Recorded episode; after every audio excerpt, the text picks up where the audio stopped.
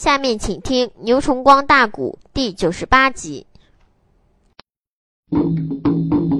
这时候怎么样？剑王米南豹坐在守卫上边，用手一指娇艳。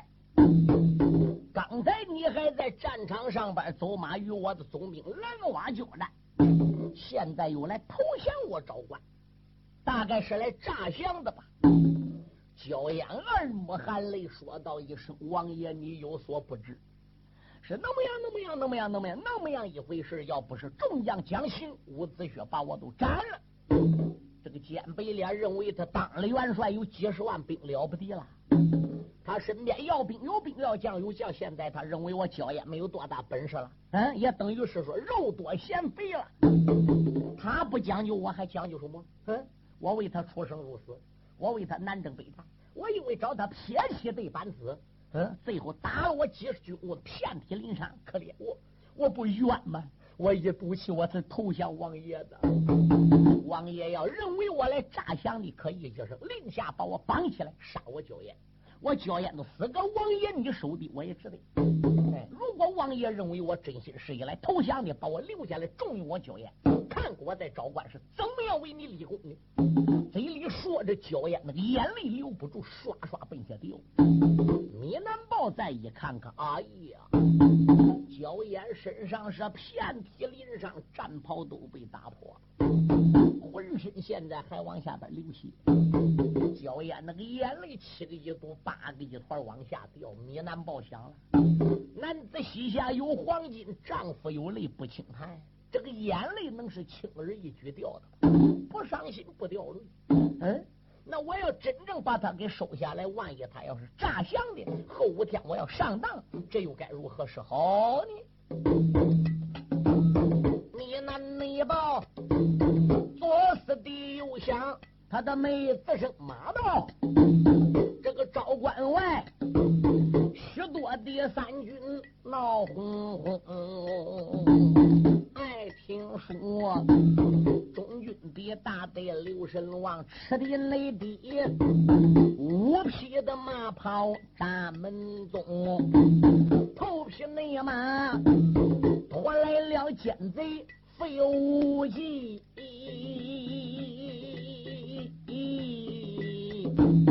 随后那边本是他四个二叫声。来的是费彪和费豹，还有那飞虎对费龙，哎，他爷们儿带领了兵丁来得快呀。猛抬头，昭关不远把人迎，他在那昭关城外兜住了马，喊一那声。楼上小兵要听清，赶紧紧回到那城里，一声报报给苗王，对蓝总兵啊，你就说当朝的太宰我来到，啊啊啊叫他大家赶紧进来把圣旨迎。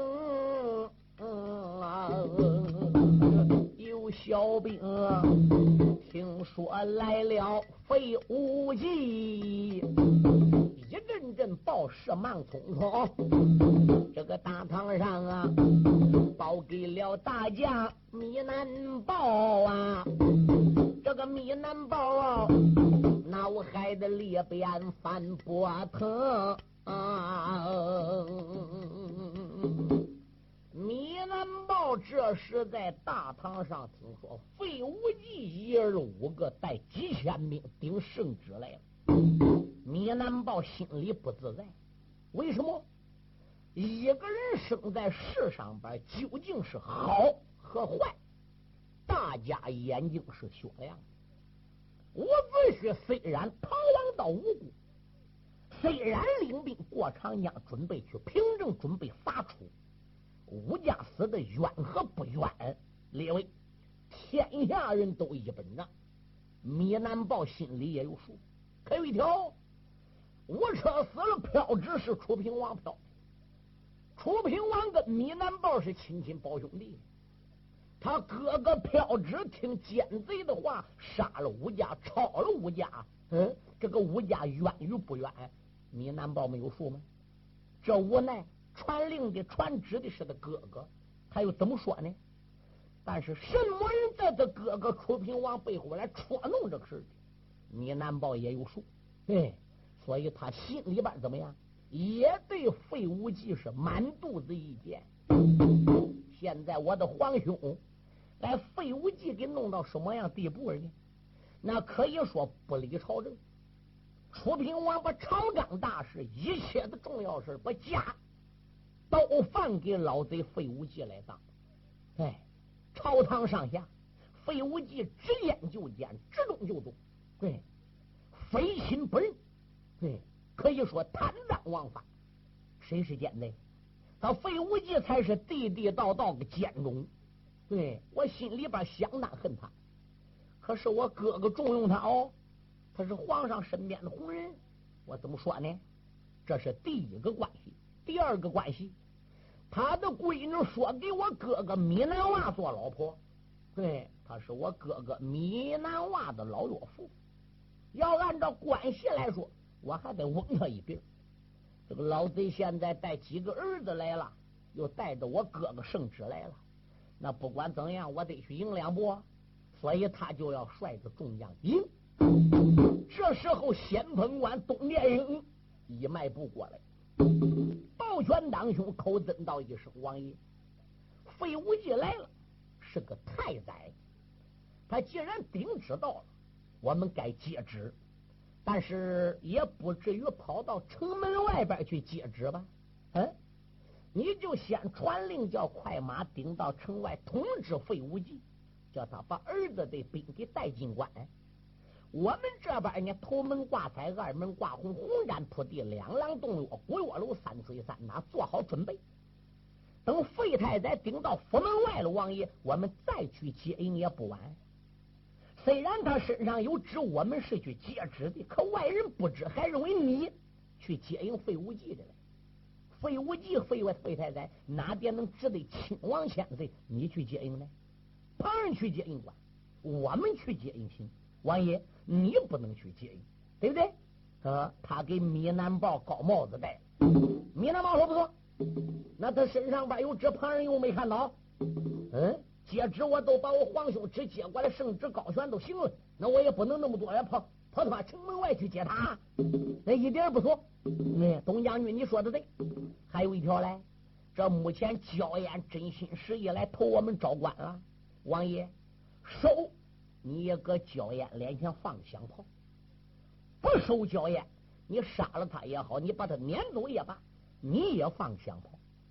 焦艳既然真心实意来投咱了，要依我之见，咱就把焦将军给收下来。王爷，你也等于添了左膀，也等于添了右背。蓝总兵是大仁大义、大大的一支。焦艳今日来投降蓝总兵，也不能认为焦艳跟他打鸡儿堂，而赌气搁你面前奏本，说不收焦艳。哎，蓝娃说：“我怎么能那样说？”哦。那如果现在你不对于焦艳做出决定的话，是费太宰会一会儿来了，那你是知道他的心眼又多，话又多，计谋又多，这个事会还不怎么安排嘞？嗯，那东将军和众将，你们大家说怎么办呢？嗯，有很多将不敢说话，就连蓝娃也不敢多说。东连盖这时又说了：“哎，我看王爷最好还是把焦将军给收留下来。”他既然真心实意、忠心耿耿来保我们，我们要不收不使，心灰意冷吗？你在招官那么多年，威信那么高，嗯，人来投你，你不收，将来那些勇士、那些英雄，谁还来投王爷？你难保说不错，吴家正在用人之际，好，那就把焦将军收留下来吧。传令叫费太宰带兵进城。一直把兵将带到他的府门口，米南豹这边才带着众将。上外边去接应，哎，实际人是去接应圣旨的。东殿内应定下了一条记连环，米南豹手下三爷名焦烟。焦秋素忙忙的磕头谢恩典啊！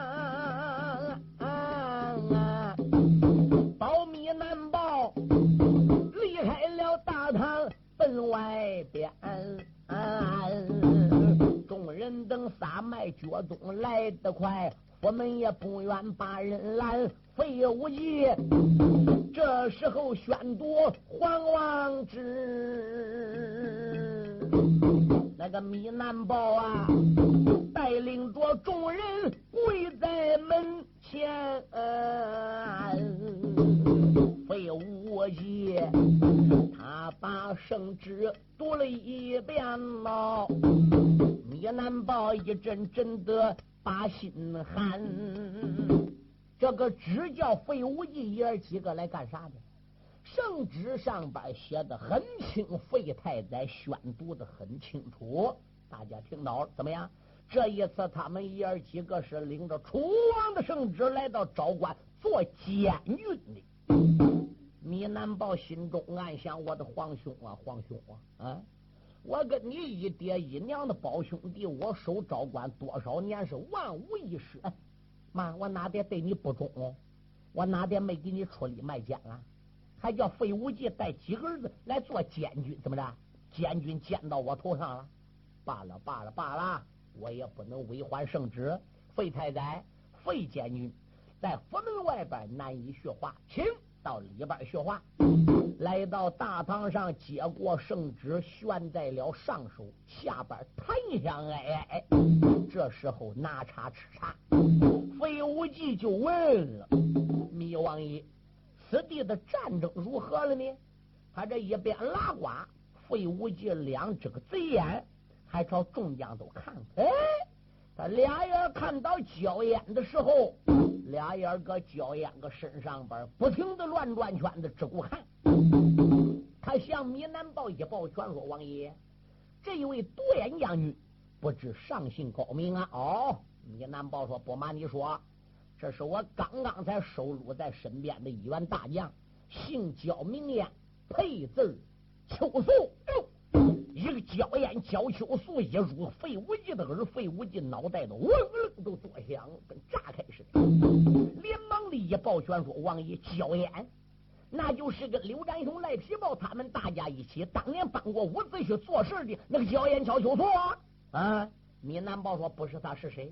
那，那你为什么要把他收下来？米南宝说：“别提了，这般这般，如此如此，如此琢磨琢磨，如此从头至尾彻底道上，一前一后，一字没了，整个都讲说一遍。”哎呀，费无忌说：“王爷，他是来诈降的，你万万不能上焦烟的当。这是他跟他哥哥伍子胥定好的计谋，赶紧传令斩焦烟呐！”米南内报。从头的至尾说周详，那个费无忌，他说三爷来诈降啊，这是内后闹了个三爷叫秋素，他翻翻眼，大堂的上边没开枪啊，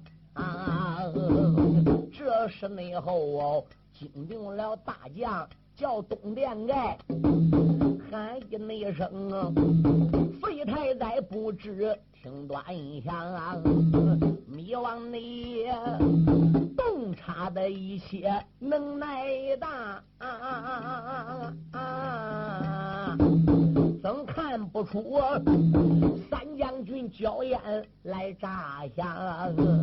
你说这焦烟诈降本是个假呀，目的那是说王爷与他有同伤啊！啊！东殿盖一抱拳说：“费太太，你说焦烟来诈降，那你还不如说我们米王爷跟焦烟有私通嘞。米王爷，这是你洞察一切，明察秋毫。”这是你答应把焦烟留下来，费太宰摸不到头脑，出到招官，张口都说焦烟诈降。王爷嘞，费大人不明的说你跟焦烟有私通吗？焦烟既来诈降的，你把焦烟收下来了，你不私通伍子胥吗？哎，费太宰名誉是在奏焦烟，实际他是在挖苦我们的米王爷。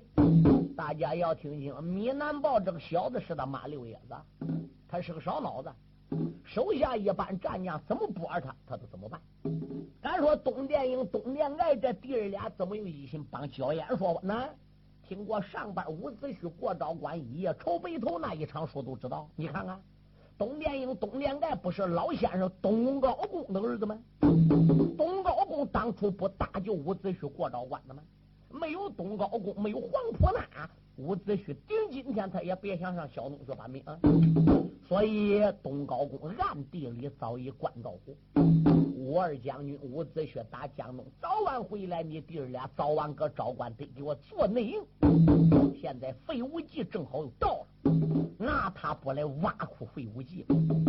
这时候怎么样？东殿英过来一抱拳，费太宰，嗯。现在焦岩真心实意来投奔咱楚国，王爷怎么样？考虑问题比任何人都周全，比你废太宰更周全。和我们蓝虎众将密谋商议过了之后，最后才决定收下焦将为将。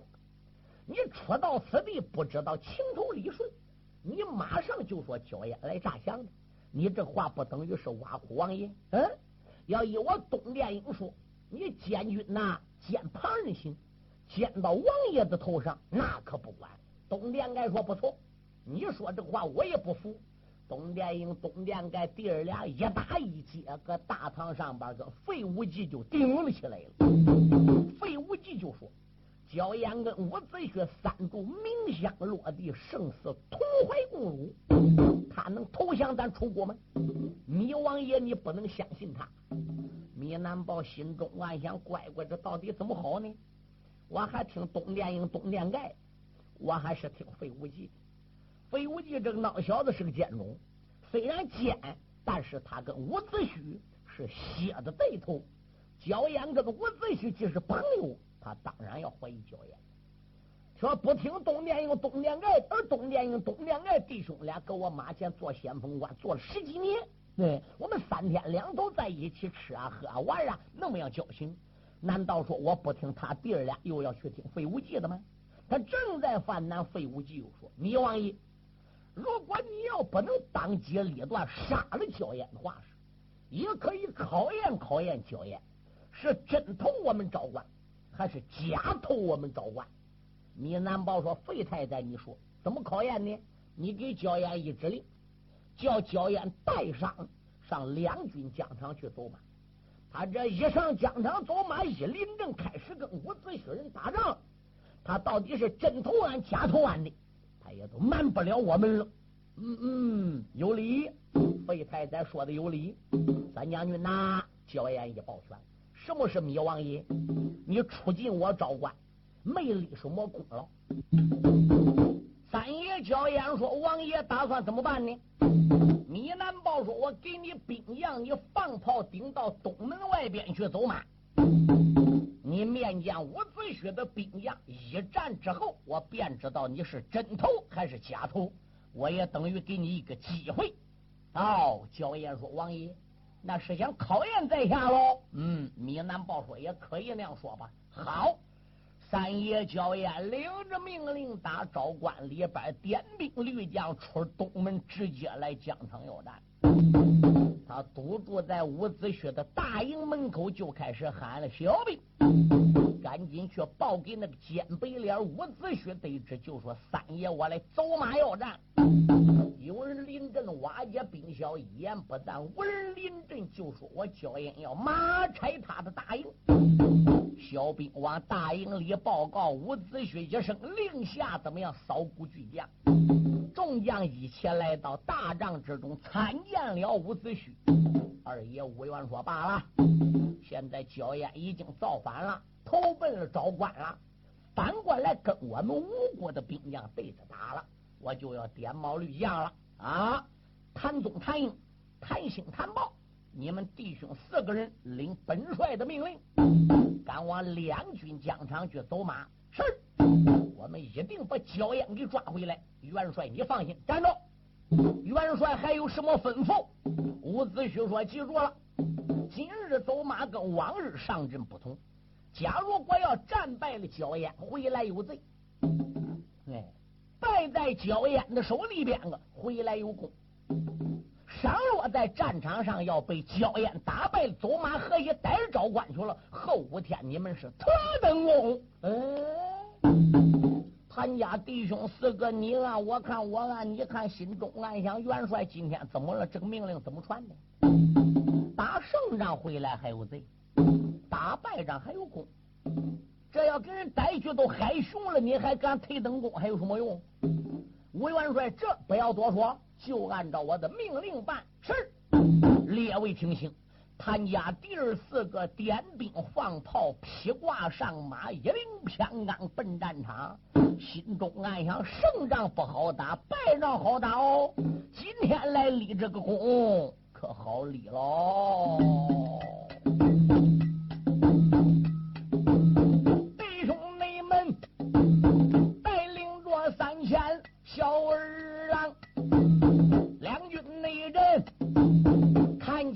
见了焦艳将好像那谭宗马背吊鞍一声吼，骂一那声，叛贼你不该去投降啊！劈头一刀剁下去，那焦艳趁手也去过。脱帽枪，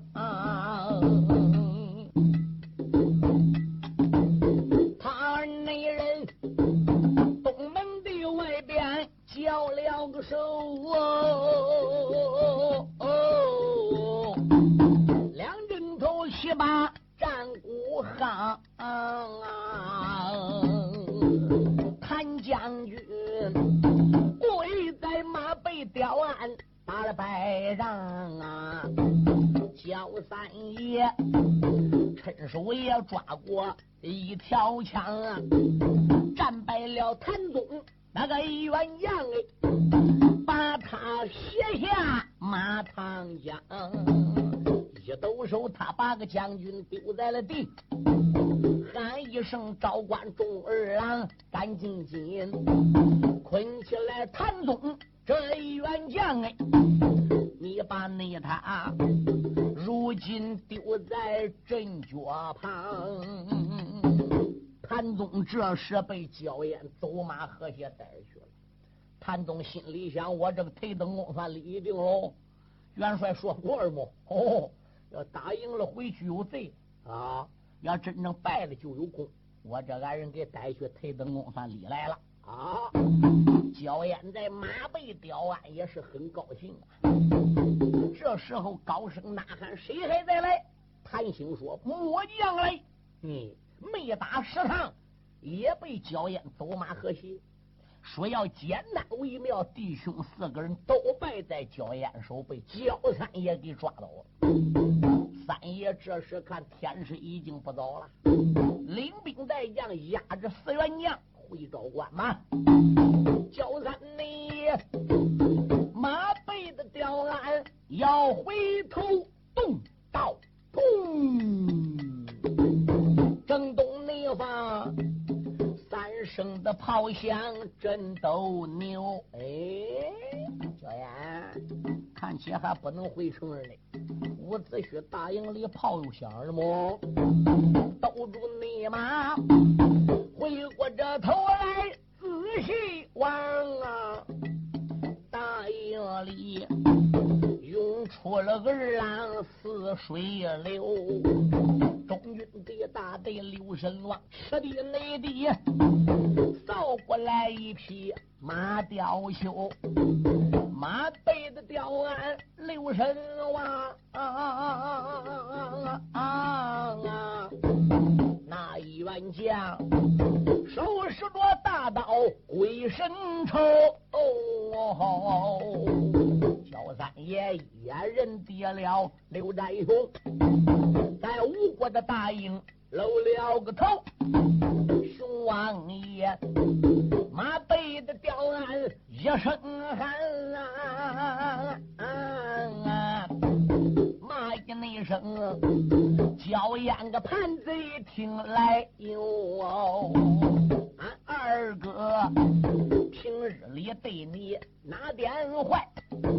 为什么进得了招关见贼沟？这一那次，你把我朋友快放手啊！要不那然，刀斩你战场见我后，那娇艳马背吊鞍一抖手，伸手抓过乌坠钩。说原来没把别人叫刘占雄不知听来哟，我虽然无辜的大营犯下了错呀。那伍子胥也不该答应与我来为仇，七天前帮我要斩首，到后来几十棍打多着把人丢，今天那天啊投奔了赵关出国报，我要和无辜的元帅做对头哦。刘。战雄一见心生气，坐下再磕开马吊袖，刀起这刀落往下坠，对准焦艳他的头。弟兄俩战场动了手，两枕头，二郎三军仔细求。刘占雄一边打仗都跟焦艳小声说话，三弟。我也来立功了。谭宗、谭兴、谭英、谭豹，他们弟兄要败了阵有功，俺你带去还有特等功。我也来立特等功呢。你也把我带进昭关吧。焦烟一边打仗一边轻声喊道一声：“二哥，别看谭家弟兄四个人功劳可以立。”我把他们抓进了昭关，可有一条，你今天来立这个功就不好立喽。刘占雄说：“咋的？”焦烟说：“一十八股，谁不知焦烟的底儿？谁又不知刘占雄的底儿？我焦烟今日走马把谭家弟儿四个走马和谐还不碍事，人认为这在情理之中。”我搁东门要听我焦烟说，把刘占雄也给走马和谐带着招官去。二哥，那三弟我都露馅了，这个功劳不能让你立啊！刘占雄说：“毁了毁了，我这没有法立功喽。”嗯，焦烟结果败在刘占雄之手，率兵回昭关。他回昭关不说，再说刘占雄。刘占雄这时把马一带，领兵带将，看天色晚，也回大营。到大帐外边，个下马迈步进大帐，把腰里潘家带一松，胳膊一打软，扑腾跪到二哥在上。二弟展兄，我来请罪了。嗯，伍子胥说：“贤弟，你何罪之有？”刘展雄说：“俺哥，王天你帮焦烟一声，我不知道。对。”你把焦烟打了几十棍，给轰出了军务营，目的何在？我也不了解。今天我才明白。委员说：“你明白什么了？”两军疆场，我一听说谭家弟兄挨带去，我生气，我去走马的。我一到战场上走马，跟三弟一见面，俺弟儿俩一边打仗，俺一边的拉什么都拉叫了，啊，闹半天，我明白了，俺哥啊。你叫焦烟定计打进昭关做内应，把谭家弟兄走马河下带去，也是有目的，也是有作用。三弟说：“再要走马河也把我也带去，都露馅了。”我刘占雄再喊再是粗人，我也明白了。二哥，我往天不该生你的气，我更不该把弟兄们要给带走。二哥，现在我明过头来了。伍子胥说：“二弟。”那个时候，别说你糊涂，老恩师的安排，就连二哥我那个时候也是个糊涂虫。只知道焦烟来到营门口要战，恩师暗地电话我，命令谭家弟兄只许败不许赢，我才明白目的。二弟，免礼吧。刘战内说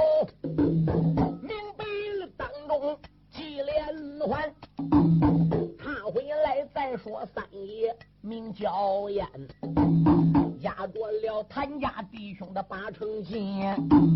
抬头看大堂八人拦，这时候，许多的兵丁全解散呐。他大堂上啊，面见了密王把礼参啊。王爷你在上，臣在下啊啊啊！这个见面礼儿，如今我给你对进了关。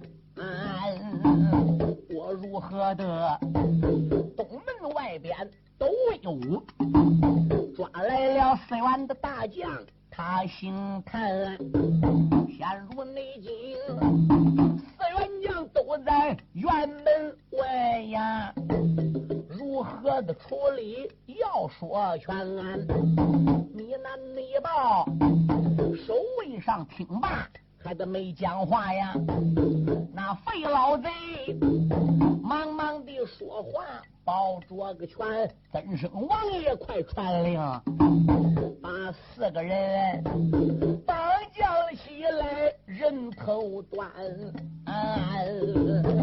米南报听罢了奸贼无忌的一席话，就准备守卫上边把令传。这一支大令还得没出去，谭太英迈步上前开了眼。费无忌奏本，这就叫杀人？哎，米南豹刚要传令，东殿英上来了，一抱拳，口尊道一声：“米王爷，我认为谭英、谭东他们弟兄现在落到咱手里，要不杀。”反而比杀还好哦！那东将军，他们都是反叛，上无辜帮着五元借兵来打咱。为什么说不杀比杀还好呢？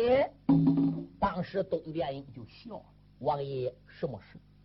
当年这一座昭关，四门要堵起来三门，昭关是铜墙铁壁，固若金塔，下天梯还有申包胥守着。”就那样的严密，伍子胥都能穿过昭关，可想伍子胥不是平庸之辈，得承认伍元有两下子。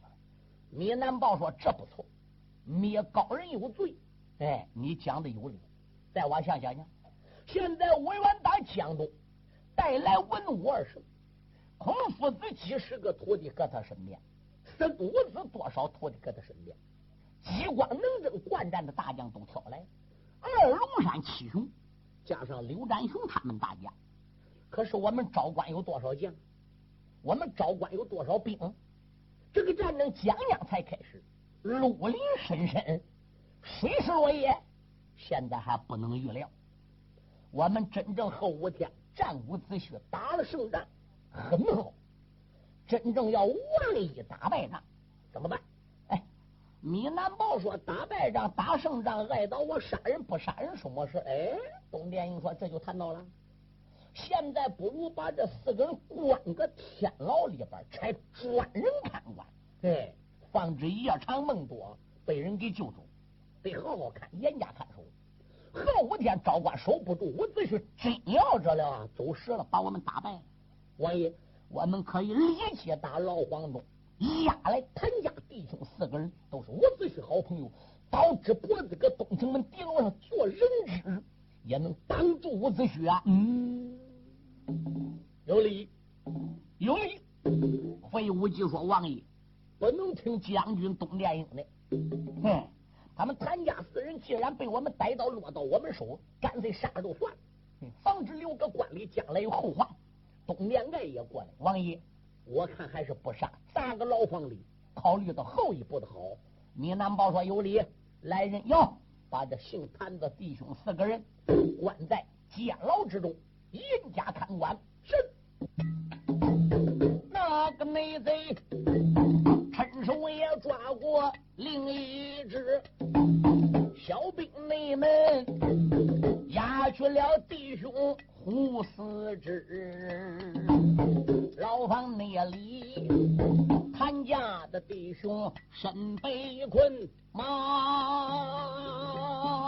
壮啊！这个南门外扫过来战马有两匹，匹那马传来了无敌大将申宝旭，二匹那马拖来了开国的老帅杨由基。你问他师徒的二人身后看呐，二郎们就拿着刀枪扛着个旗，三千的兵保护他师徒二人来得快，忘了你啊高官不远牡丹池，太平王南门的。外边都走手，喊一声，地楼上小兵听断臂。无敌大将申宝旭跟他师傅太平王老帅杨由基带三千兵也到昭关。一路上小兵听清，现在我们家杨老元帅。老王爷到了，对，还有盖世神将神将运道，是奉旨而来，抓紧到城里禀报给米总兵、蓝总兵得知，叫他赶紧传令开关，我们好进城啊！小兵也得到信息，不敢怠慢，连忙里报到大堂。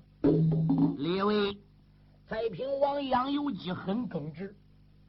这个人是赤胆忠心保着楚国的江山，虽然对楚平王也是满肚子的意见，他还总认为忠臣不造反，造反不是忠臣呢，忠臣更不能保二主，所以他有个老框框的限制。米南豹对于申宝旭，哎，对于杨由基这师徒俩看法一向是很好。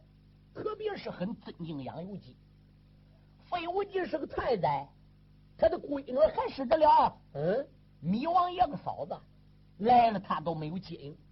可是米南豹听说太平王到，亲自带着大家来接应杨由基。对，都连老贼费无忌爷儿几个也出来了。众星朋友啊，把他们师徒两个人的三千兵就领进了昭关了。来到了大堂，让杨由基做守卫。杨由基一抱拳，口尊王爷，臣来到大堂上边个有座位即可。那个位置是王爷的，微臣我不必要坐了。哎呀，我说老王爷啊，你们师徒啊，风尘仆仆，领着三千兵，看样是没有白没有夜的行军，满脸满身都是灰尘。不知道昭关有何事干呢？杨由基说：“王爷有所不知，自从费太宰他们父子领兵离京之后，我皇千岁的龙驾，他在京都皇城是朝天不安，就怕伍子胥大兵从江东岸跨过长江，拿下昭关，所以又命令我们师徒俩。”也带兵不分北周奔昭关来协助王爷来镇守昭关的哦，哈哈哈哈哈哈！米南豹说：“好，好，好，有你师徒俩这一次来到昭关，可以说那伍子胥雷声双翅，也别想过咱的昭关了。”哦，伍子胥来了吗？不瞒你说，伍子胥不但来了，跟我们还打了。自打焦烟来到东门走马，一直包括伍子胥安营，焦烟投降，合作谭家弟兄四个等等情况，一字没瞒，都得太平王讲。焦烟哪里？焦烟这时一迈步到太平王跟前，一抱拳，口尊道一声：“老王爷，晚辈我在这了。”哎，太平王一看，果然是焦烟。焦烟呐，你怎么落一个眼啊？老人家你不知。我杀将擒龙的是那么样那么样一回事哦，是这样。看起来那个小冤家伍子胥，他是吃秤砣铁了心了。别看他是我的义子，别看他是我个徒弟，哼，我跟他师徒情长，当年在樊城都已经断了，两边给本王备马陪下，我要上东门走马。米南豹一抱拳，太平王远道而来，没捞到休息。加之上天色已晚，我看明日再临阵吧。好吧，摆酒招待他们师徒，安排住处。一夜无故没有说长，次日用过早饭，师徒俩披挂登席，点兵三千，炮打数声，领着米人报命令，go 往东门外找伍子胥算账。走下来了。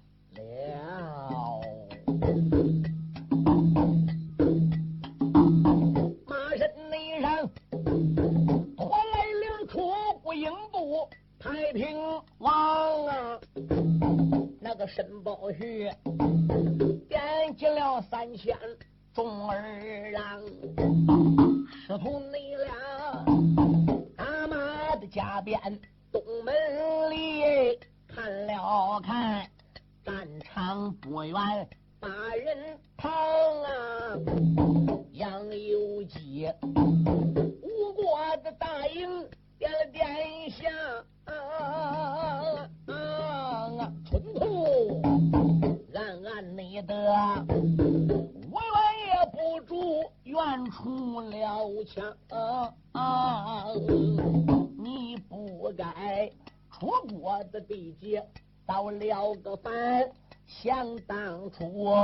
抱走了米将儿子太子皇，到后来。听说你单人独自把赵关过呀？那个小太子如今还不知在哪方啊？我听说你姑苏府里发人马，这也才领兵的代将赶路忙啊！今天那一天东门地外边来临阵，必须你得。我要你无缘出营房啊！两军那人，你我师徒见了个面，我必然的要把这地理情由问个端详。无辜的营今天能交出了楚国皇太子，也可能练得了你我师徒情啊！大营内里献不出楚宫，那个皇太子啊，我叫你尝尝我滚龙马落香。